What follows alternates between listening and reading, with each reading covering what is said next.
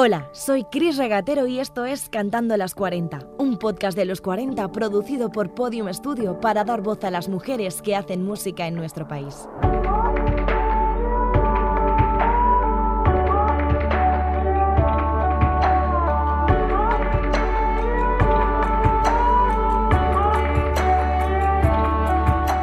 Cantando las 40. Episodio 5. Ser mujer artista en el reggaetón.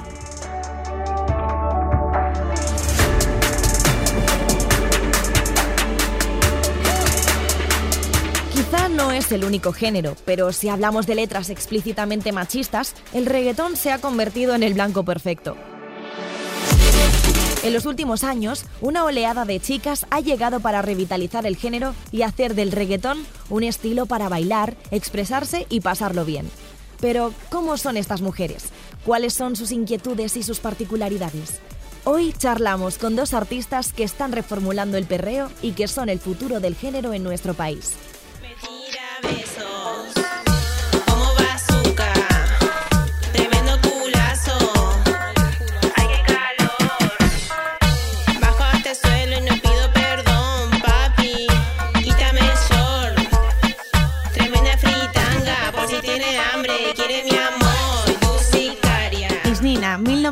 1990, Argentina, pionera en popularizar el reggaetón en España gracias a temas como Chic, sintonía de aquel reconocible anuncio. Artista polifacética, demuestra su poderío y chulería en canciones como Tu sicaria y Traqueteo. Es reconocida dentro de la escena urbana como autora de temas que invitan a bailar y pasarlo bien. Llamativa, descarada y sin tapujos, precursora del llamado neoperreo. Me dijeron que te vieron, que te vieron por ahí bailando. Y yo no quise decir nada, ya yo sabía lo que estaba pasando. Esa carita tuya te delata solito. Ya yo me sé ese cuento, me lo sé completito.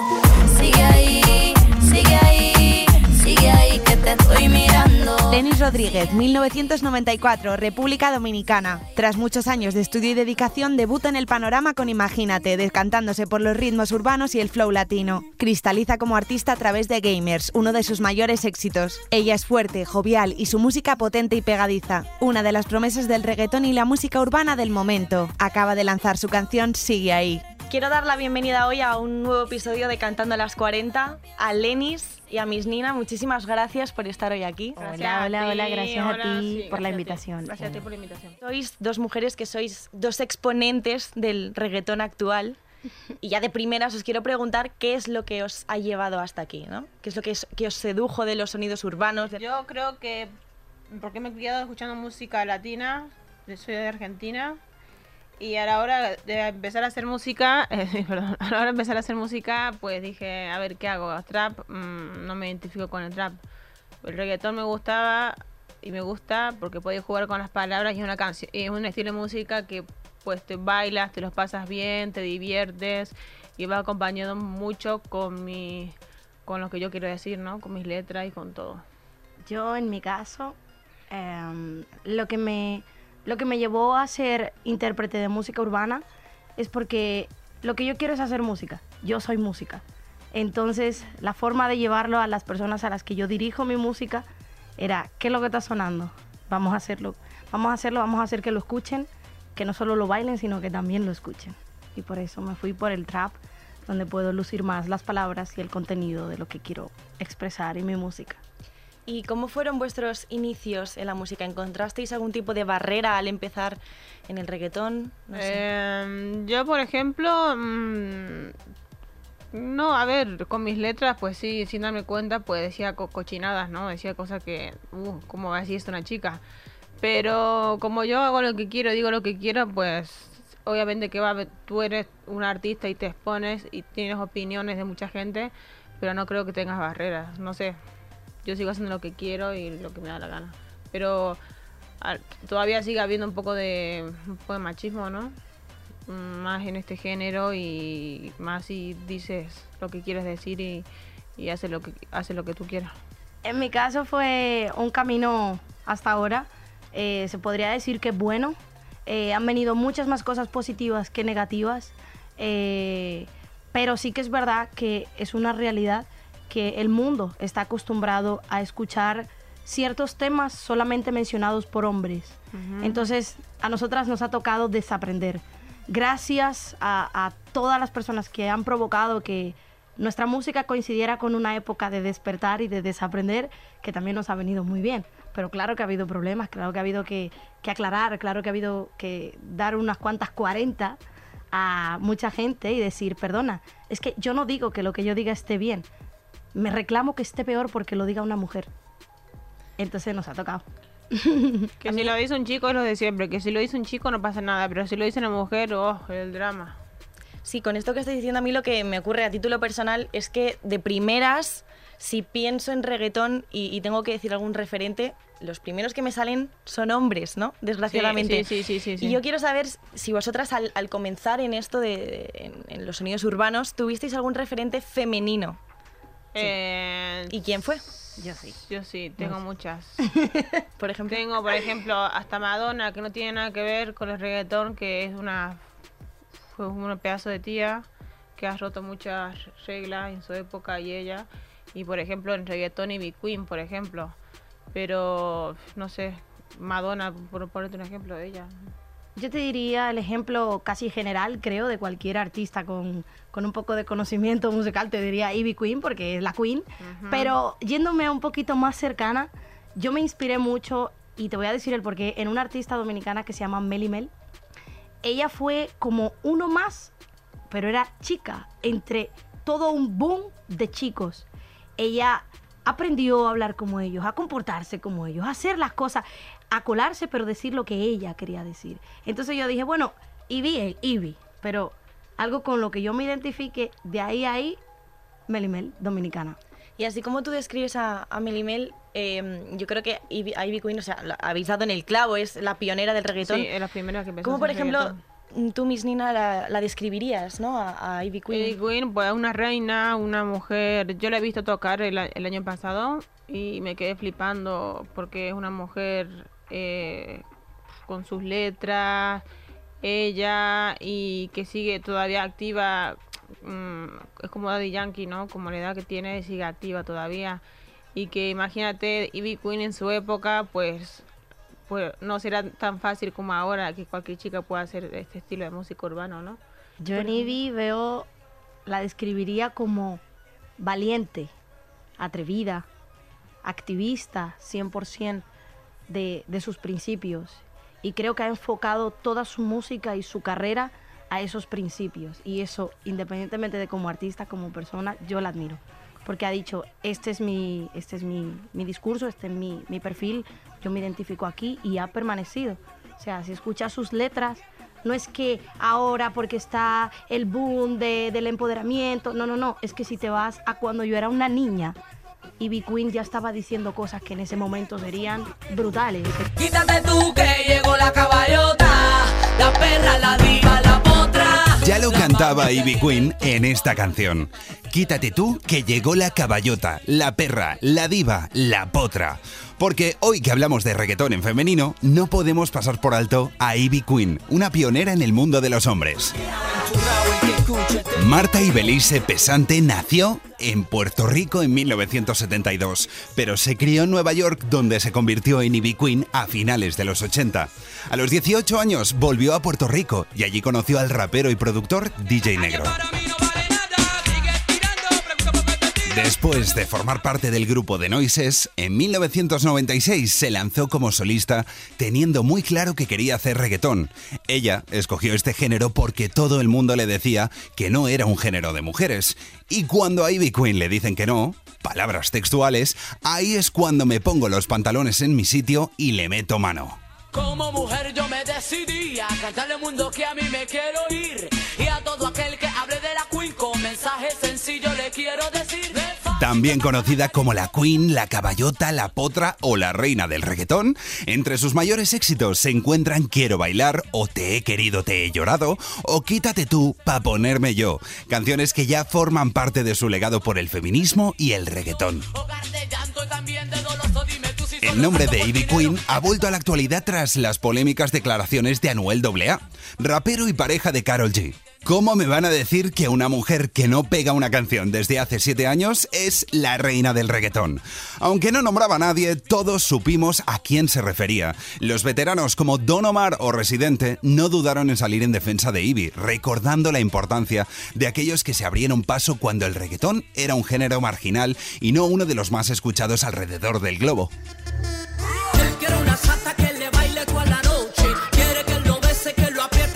Ivy Queen ha vuelto a la música en este 2019 con su álbum Llegó la Queen y aunque en YouTube no alcanza los números de otros como Osuna, Carol G o el propio Anuel, como bien ha explicado Residente, los números se compran, pero ¿tú sabes lo que no se puede comprar? El respeto. Y si tú eres rapero y no tienes respeto, no tienes nada. Cero. Os ha hablado Charlie Jiménez y puedes escucharme cada sábado a partir de las 10, las 9 en Canarias, en la hora más caliente de los 40, el programa de música urbana de la número uno del país, We Love 40. boom, boom, boom. Que llegó la queen. Yo creo que vosotras os dedicáis a un género que es lo que decíamos un poco antes, ¿no? En el que las letras pues están muy estigmatizadas, se tiende a Sí. pensar que son muy machistas, Sí. pero ahora ha habido como una especie de revitalización del género, las mujeres estáis más unidas. Mm, ¿Cómo creéis que ha evolucionado el papel de la mujer en el reggaetón actual? Yo creo que de hace cinco años hasta ahora, desde que yo empecé a hacer música por ahí, y empezaron a salir muchas chicas en España, por ejemplo, en el género ur- urbano, ha cambiado de que, que no solo los chicos pueden decir lo que le dé la gana o hacer lo que le dé la gana. Yo con mis letras pues intento aportar un granito de arena de, ser libre tú como quieras, eh, siéntete con- bien, bien con tu cuerpo, si quiero sentirme sexy, pues si me siento sexy. Si me quiero sentir cachonda, pues me siento cachonda. Y que, la gente ignorante dice que, el- que reggaetón es machista, pues muchos estilos de música son machistas. Solamente que fue un estilo de música que fue discriminado hasta mucho, hasta muchos años. Me recuerda un poco al rap, porque sale de la calle. Lo bueno es que desde hace, desde despacito, todo cambió y que ya se le tiene a este género lo que tiene que, tiene que ser y que ha salido muchas mujeres cantando, porque siempre fueron hombres, siempre, siempre, siempre, siempre. siempre. Yo la única chica que conocía que hacía reggaetón era Ivy Queen y Tomás del Real, nada más. Yo profundizaría porque, mira, si nos vamos a qué es el reggaetón, si nos vamos a, a término musical, el reggaetón va incluido en qué es, va incluido el ritmo, el contenido de las letras, de qué hablan sus canciones y a qué público va más o menos dirigido. ¿Qué ha pasado con el tiempo? Con el tiempo ha pasado que la mujer ha empezado a cambiar su papel, pero no únicamente en la música, sino en la vida. Entonces, ese contenido que antes tenía el reggaetón, que lo formaba en sí, era un contenido pues tal vez callejero, eh, en unos sitios donde en nuestra educación latinoamericana, por, por aclarar el, el detalle, por qué eran estas letras, esto habla de vivencias callejeras, guero. En nuestra educación latinoamericana eso no era un, un- un- un territorio para una niña. Eso no, era como, tú no puedes estar ahí. Esto no, no es tu sitio. Las, lo- los que andan de maleanteo, los que andan en las discotecas, son los chicos. ¿Qué pasa? La mujer empezó a cambiar y la forma de la madre educar a sus hijas ya fue distinta. Tú puedes ir a donde tú quieras, tú puedes salir, tú puedes perrear, tú puedes bailar, tú puedes... Entonces empezamos a cambiar la música. No solamente que las mujeres también empezamos a atrevernos por esta evolución de la mujer en general, sino que la música tuvo que adaptarse a que ya las reglas cambiaron y ya la mujer también puede salir, puede perrear, puede, puede bailar, puede seducir. Antes una mujer le decía a un hombre, ¿quieres, ¿quieres casarte conmigo? Y no era lo habitual. ¿Entiendes? Antes una mujer no podía decirle a un hombre, yo te quiero llevar a la cama. No hay nada de malo en que una mujer diga, yo te quiero llevar a la cama. Sí, pero porque llevamos sido, épocas, años, escuchando un hombre decir, yo te quiero invitar a mi cuarto, yo te quiero llevar a mi habitación, yo quiero invitarte a pasar. ¿Entiendes? Entonces, lo que ha cambiado en general es la mujer, mundialmente, general, en el planeta. Y eso ha provocado un efecto boomerang, un efecto mariposa. Yo creo que ha habido una cosa que es una constante en el reggaetón y es hablar de sexo, pero lo que ha sido tabú es el placer femenino. Sí, no se habla del sí, placer sí, femenino. no, ¿Cómo Es que eso es malo. Claro, ¿cómo Es que creéis malo. que, que las letras de, de reggaetón, sobre todo vuestras letras, pueden contribuir a que el placer femenino sea algo es nuestro, es algo que normal, necesitamos, ¿no? es que es algo normal, que algo- que algo.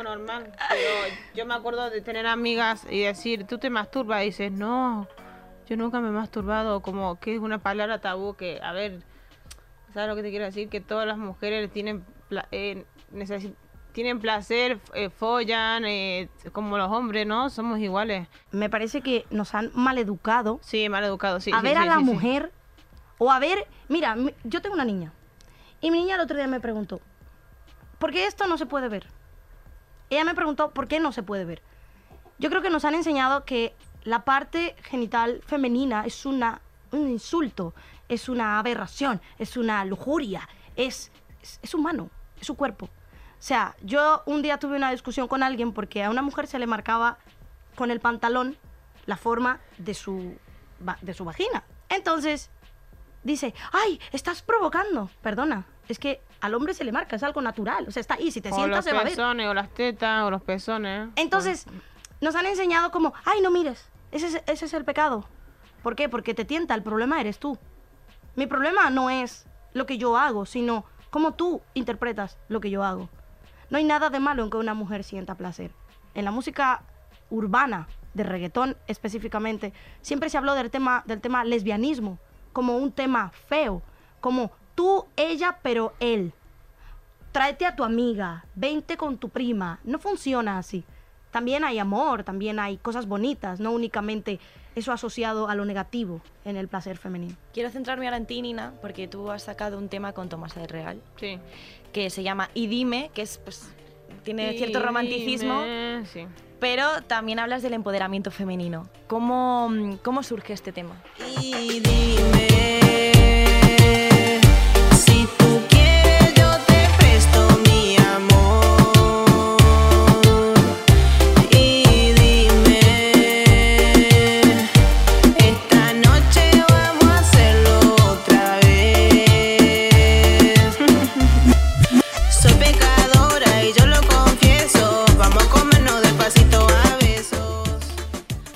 tema surgió, eh, pues la verdad no sé cómo surgió.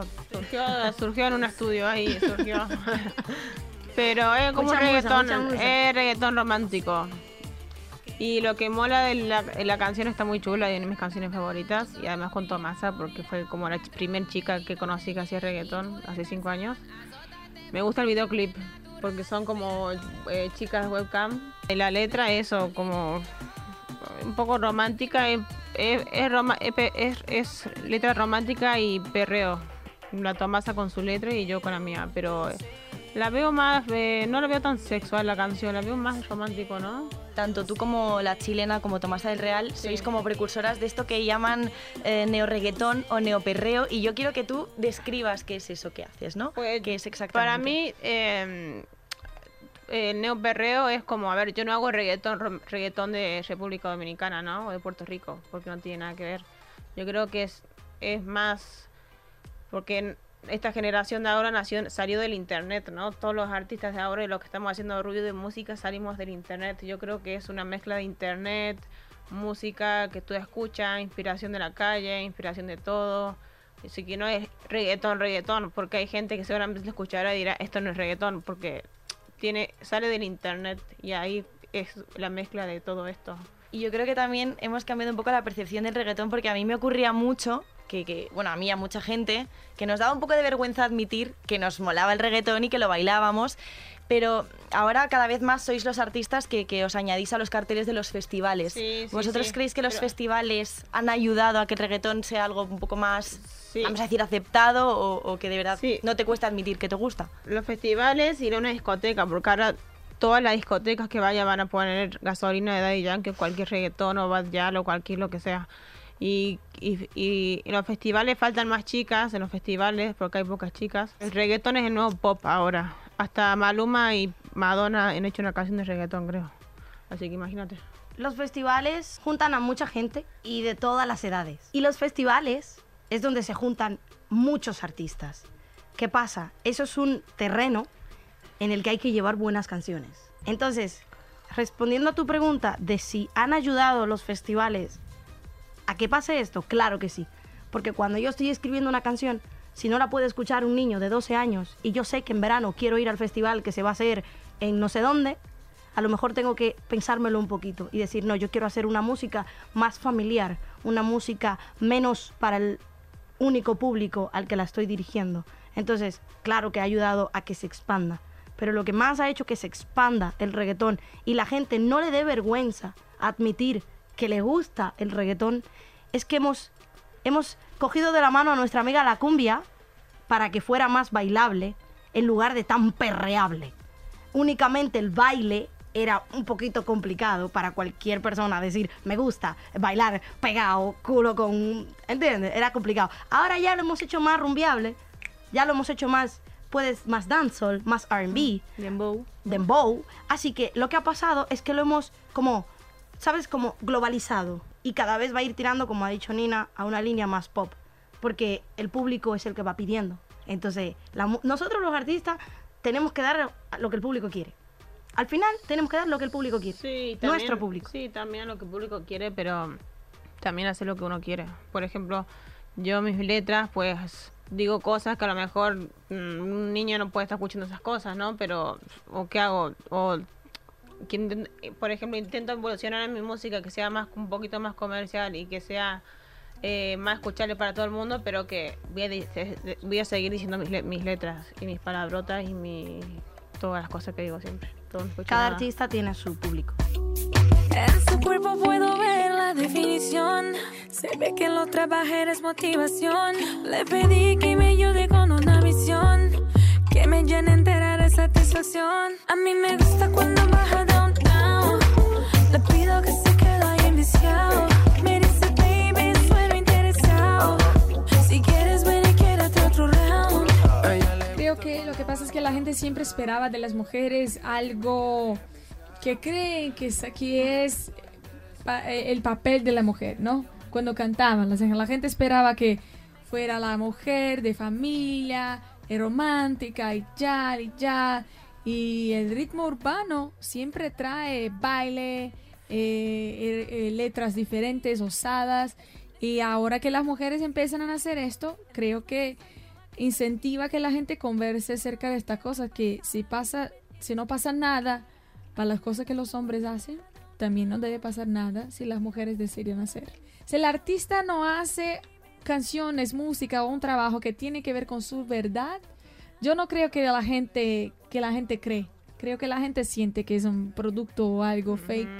Entonces, yo creo que las mujeres exitosas, todas de ritmo urbano, es porque cantan cosas que creen, cantan cosas que son.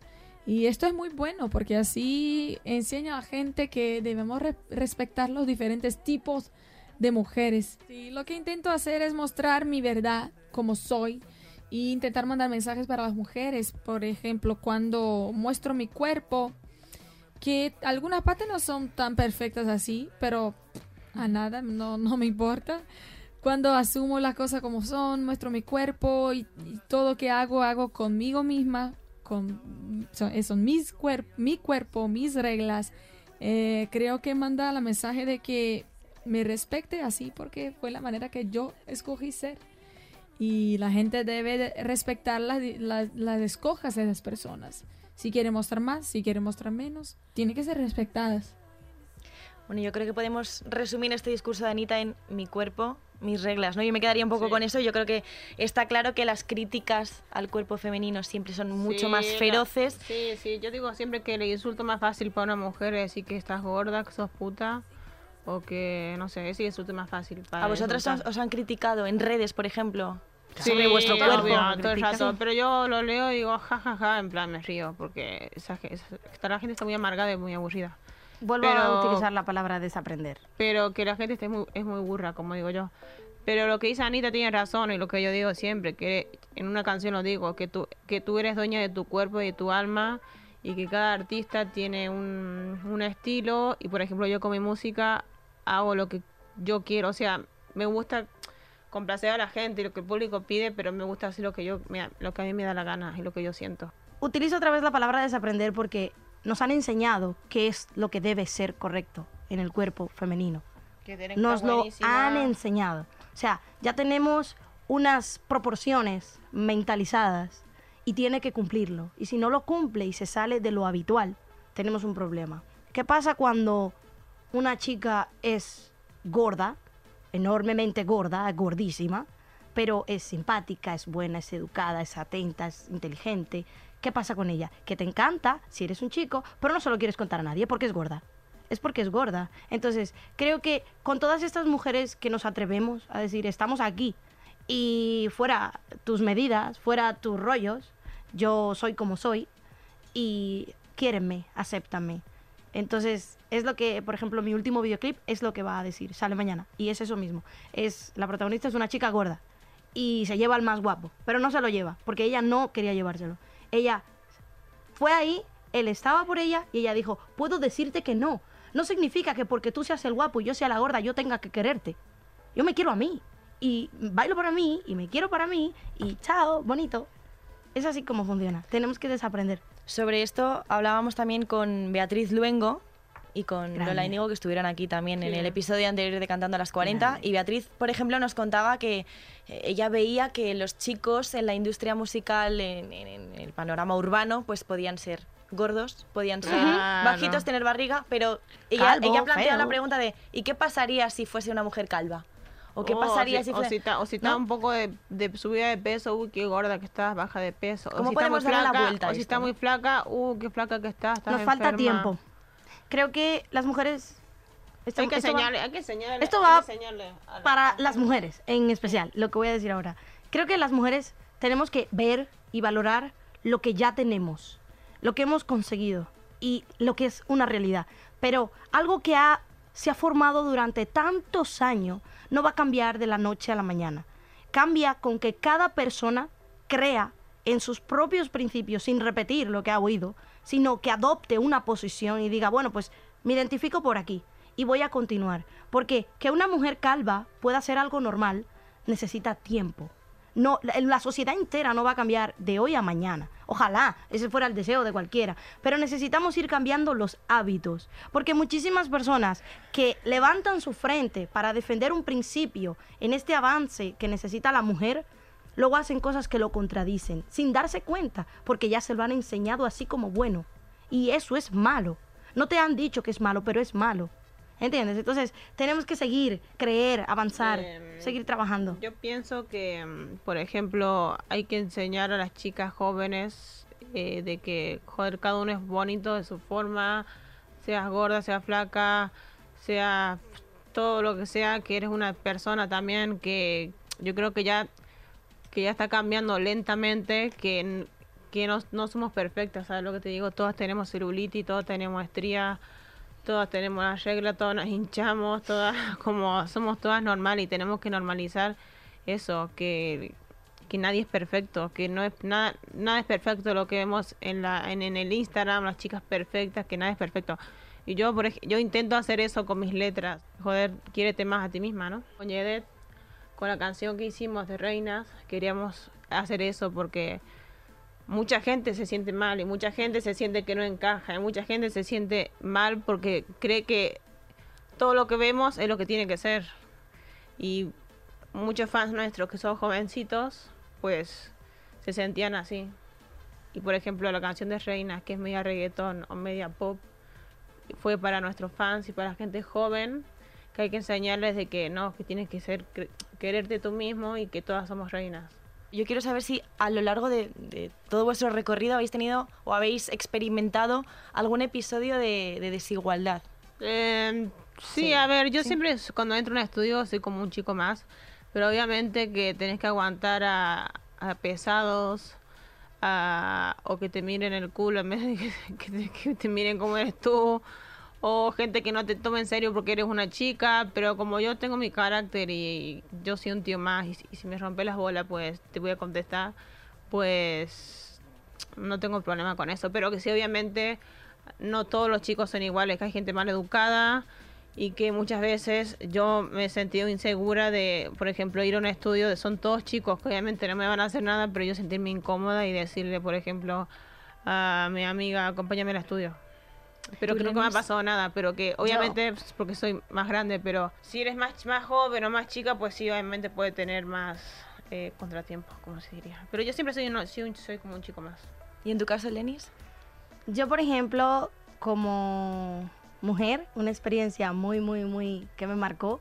No, yo llegué a un estudio donde todos eran chicos, como es habitual en la música urbana. Sí, todos son chicos. Donde todo el mundo es chico, donde todos sabemos de música. Yo estudié ocho años de conservatorio. Entonces, claro, yo llego allí y digo, esto no me gusta. Esto no está bien. Esto me parece así. Y notabas cómo, si lo dice otro igual, otro chico, se puede valorar. Pero si lo dice la chica, es una insoportable histérica perfeccionista, que es como nos tienen a las mujeres que queremos hacer las cosas bien habitualmente. Si un chico eh, dice, yo no quiero eso, yo no quiero eso, vale, yo no quiero eso. Si lo dice la chica, es una histérica, insoportable. Entonces, Ah, ese, esa, esa, empezó esa, ese ambiente en el cual tú empiezas a darte cuenta que no, no molas en ese sitio. Eh, que una chica tenga claro lo que quiere no es como habitual musicalmente. Entonces es como, ¿y esta? Y empiezas a sentirte como en una isla aparte de la atmósfera que había en ese lugar. Entonces es como, bueno, yo, sabes que nada, que nos vemos, ¿eh? Porque claro, empiezas a notar ya la incomodidad y estás haciendo arte. Entonces, a lo largo del tiempo, después de esta escena, empecé a identificar esa atmósfera, cuando eso pasaba. Y era como, vale, corta. Corta porque no va a funcionar, porque ya solo por decirlo una chica, tú no puedes saber más que yo, lo siento. Yo es que, sabes, yo es que soy un tío y lo tengo aquí. Mira, no me he encontrado, me he encontrado una sola chica en todo lo que llevo de carrera dentro de un estudio trabajando. Mm, sí, yo... Una. Qué pena. Yo siempre... Una. yo- la mayoría de veces que voy a un estudio son chicos. Y si voy con una amiga que canta, pues somos mi amiga, la chica que canta y yo. Pero siempre son chicos, siempre, siempre chicos. Guapa tú, pero ¿qué dices? Si te lo digo porque te quiero, cariño. Pero bueno, ¿cómo a trabajar? Aquí el único que trabaja soy yo. A estudiar, ponte a fregar, hombre, que para eso estás. Mujer al volante, peligro andante. Cierra las piernas. Compórtate como una niña. Las niñas. Bueno, al igual que hablábamos contigo, Nina, antes de tus últimos trabajos, quiero hablar con, con Lenis de uno de sus últimos lanzamientos, que es Volví a nacer. y quiero hacerlo porque es una canción, es preciosa, pero también es, es cruda, es, Es dura. es, es dura, ¿no? Es íntima y eh, es difícil y quiero saber por qué tú sentiste la, la necesidad de cantar esto, de contar esto, ¿no? Sí. Mira, la experiencia para empezar a hablarte sobre ella eh, es, la viví en carne, ahí abajo, debajo de donde mismo estábamos, en Gran Vía. El día que la estrené, sin cámaras, sin nada, yo vine a cantarla porque era el 8 de marzo, era el día... El Día Internacional de la Ese Mujer. día había una protesta, había una marcha y yo vine a Gran Vía, yo estrenaba justo ese día y vine a cantarla. Y fue increíble la cantidad de personas que se pararon a llorar escuchando. Yo me vestí igual, me hice los golpes igual. Y lo que yo quería era que vieran que hay un montón de princesas que también tienen una historia muy triste detrás. Y lo normal es que sean princesas. Pero no queda bien una princesa con una hostia. Y esta palabra la tengo que decir así porque no hay otra forma más descriptiva de, expresar lo que yo quería decir. Mi canción no es, mucha gente pensó que era un acto feminista. No era un acto meramente feminista, no. Era un acto en denuncia a la cantidad de mujeres que se siguen muriendo diario. Yo llego a un público joven que creo que esto es lo último en lo que se preocupan. Creo que es lo último en lo que pensaría un chaval cualquiera de entre 16 y 21 años, que es más o menos mi público. Yo necesitaba que hagan un parón y digan, hay mujeres ahí fuera muriéndose. Ahí la madre de un amigo mío se puede estar muriendo, puede estar pasando esta situación, puede estar sufriendo. Entonces, más que un mensaje únicamente para las mujeres que estuvieran en esa situación, era un mensaje para ese público al que yo llego, que pocas veces mandamos mensajes como esto. Dentro de nuestro perreo y nuestro pásatelo bien, también hay cosas importantes. Yo he tocado temas como el racismo, he tocado temas como el, el bullying, he tocado temas como el maltrato. Y en este caso aproveché esa fecha, como era el tema caliente, dije, ahora es cuando se lo voy a decir. Y que me vean a mí, a quien ellos quisieran ser, o a quien ellos imitan, o a quien ellos siguen, o a quien ellos idolatran. Verlo con un golpe tal vez te hace entender que de verdad pasa, y que de verdad pasa diario.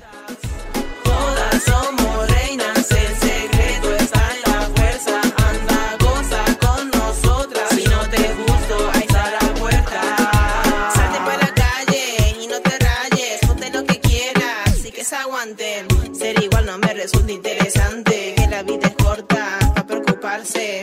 Levanta de la cama y vete para el baile. Mueve ese culo y deja que hablen sin necesidad de parecerme a nadie. Déjate llevar.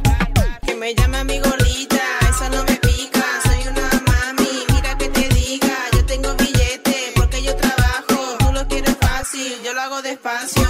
Obviamente hay opresión en, en- las mujeres, hay opresión en los hombres y creo que también hay algo que es muy importante y que tenemos aquí una persona que nos puede hablar muy bien de ello contigo, que es Yedet, porque mm, bueno, creo que la comunidad LGTBIQ+, pues ha hecho mucho por quitar todas esas barreras de género, ¿no? Y hay una canción que tenéis vosotros, que es la que estábamos hablando Sí, antes. hablamos. Reinas, tú, Yedet, eres una persona que has tenido que superar esas barreras de género. Y creo que en esta canción lo planteáis de una manera muy bonita y quiero que, que habléis los dos de, de reinas, ¿no? Esa canción es como una fusión entre el mundo de Nina y el mío para Sí. mí y tiene que ver con que mm, a mí, en mi público, me escribía sobre unas cosas que eran pues la discriminación por vestir como querían o pues por las discriminaciones de género que sufrían, etcétera y a Nina lo- la escribían, Escribían pues por como las chicas, chica, por- así más chica, en plan, ah, que... Es que me llaman gorda, no sé gorda, que me llaman puta, Sí. que soy fea, Y em- o chicos también. Sí, porque tenemos un público también que es común, que tenemos un público muy en común. Y entonces un día estábamos en casa, Sí. en la cocina, de hecho, Sí, y, y dijimos, ¿por qué no hacemos una canción sí, para toda la para gente. regalarles para que se sientan se sienta bien. orgullosas de lo que son? Eso, eso, Además en eso, eso, femenino, porque también es cierto que las canciones que se dirigen al público por el lenguaje eh, que se utiliza siempre es como que el, el plural es masculino y como que nosotros queríamos hacerlo en femenino, que también una reina puede ser un chico, ¿me Más entiendes? inclusividad, ¿no? Claro, más Sí, más inclusividad. inclusividad. Pero nunca, yo al menos nunca pensé que, Iba a llegar a tanta gente. que iba a llegar a tanta gente. Y es cierto que eh, luego esa canción nos ha regalado muchas cosas muy bonitas porque Sí, mismamente sí, sí, ella ha hablado de que en el 8M, el 8M sonó tu canción y- Ujú. y, y nuestra canción ya es el segundo año consecutivo que suena en el 8M, que hay pancartas con nuestra letra. Y que eh, todavía nos sigue escribiendo gente. nos escriben todo el y rato como con una eso. canción dedicada a que todo el mundo es bienvenido, ¿sabes lo que Sí, quiero a- decir? Todo el mundo es bienvenido y que fe- celebra ser quien eres. Sí, es celebrar ser quien tú eres y aparte, pues eh, esto me hace mucha gracia porque esa canción también nos inspiramos en A quién le importa de Alaska, que era sí. como nuestra canción en común favorita y ahora estamos Lina y yo teloneando a. Fangoria. De aquí a cinco años, ¿cómo veis todo este panorama? Lo veo bien, si no Bien, apoyan, lo bien. veo, tú sabes. Yo creo que hay que, hay que enseñar a los, chi- a los jóvenes eh, a educar, que educarles bien, a que respeten, a que no sean homófobos, ni racistas, ni machistas. Y que yo creo que acá cinco años lo de la mujer poco a poco irá cambiando porque ha habido un cambio, pero que lentamente no cambiará del, del todo, pero que yo creo que si cada uno aporta a su manera, eh, con su música, con su arte o con lo que quiera, va a cambiar todo. Yo creo que hemos llegado a una época de explosión. Imagínate que el mundo ahora mismo es una botella de champán y la estamos moviendo hasta más no poder. Hay una, una explosión de posiciones sociales.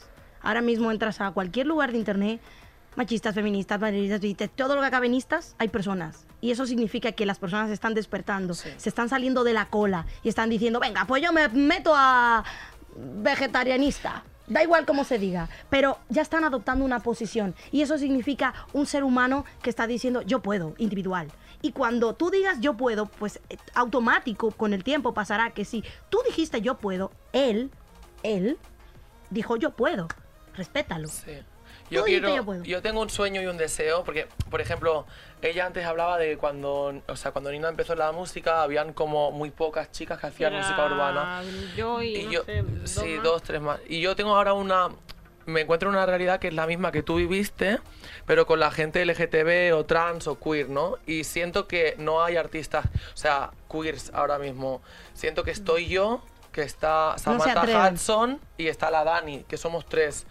Eh, en España, a los que un poco de ruido hacemos, pero creo que, o sea, tengo un sueño y es que de aquí a cinco años eh, yo, a mí nadie me escuche porque haya salido alguien que sea tan la hostia de revolucionario queer, que sea como, va, él, él es mucho mejor que Jedet y lo voy a escuchar a él porque pero como que sueño con abrir un poco el camino en ese sentido porque mm, sí que veo que en, en cuanto a mi comunidad y en cuanto a mi, a mi parcela aún no ha nacido y no se nos da el foco ni se nos da la atención. Sí, es un nicho es muy, un nicho muy, muy, muy pequeño. nicho. Entonces yo creo que... Y eso también para mí me beneficia, porque al ser yo y dos más, es que al final yo, yo curro un montón y esto que estupendo. Yo llego al orgullo y ya sé que tengo otro para mí. O sea, que, eh, pero es que yo quiero que seamos muchos para que cambiemos el mundo y que cada vez haya más mujeres y que haya- cada vez haya más personas Sobre todo que se LGTB. sientan normales. Claro, que en el cartel del festival, este, que yo estoy, por ejemplo, en un festival y ella también, que justo. Y, y, o sea, pero quiero que estemos, las tres que estamos aquí, y estemos mm, 45.000 más que sean LGTB, que sean mujeres, tal, y que cada vez hayan menos hombres cisgénero, heterosexuales, blanquitos, ¿me entiendes? Como ese sería Que mi sea algo sueño. más natural. Claro, eso me- sería mi sueño de aquí a cinco años. Gracias por vuestra Gracias. música y por estar hoy aquí. Gracias, Lenis Rodríguez. Gracias, Miss Gracias. Nina. Gracias, King, Queen, Jedet. Sé lo que quieras ser, porque sois maravillosos, maravillosas todas. Así que hasta la próxima. Hasta la próxima.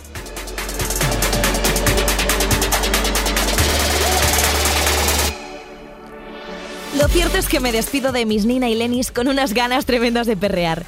Hemos hablado de las trabas de las chicas en un género musical muy masculinizado, pero también de romanticismo, de desaprender, de recuperar la libertad y reivindicar el placer femenino en las letras de las canciones. Con su música, Miss Nina y Lenis están reactivando el género y llevando su mensaje a los más jóvenes. Ha sido un placer tremendo saber que las mujeres del reggaetón han llegado para quedarse. ¿Qué digo quedarse? Han llegado para arrasar.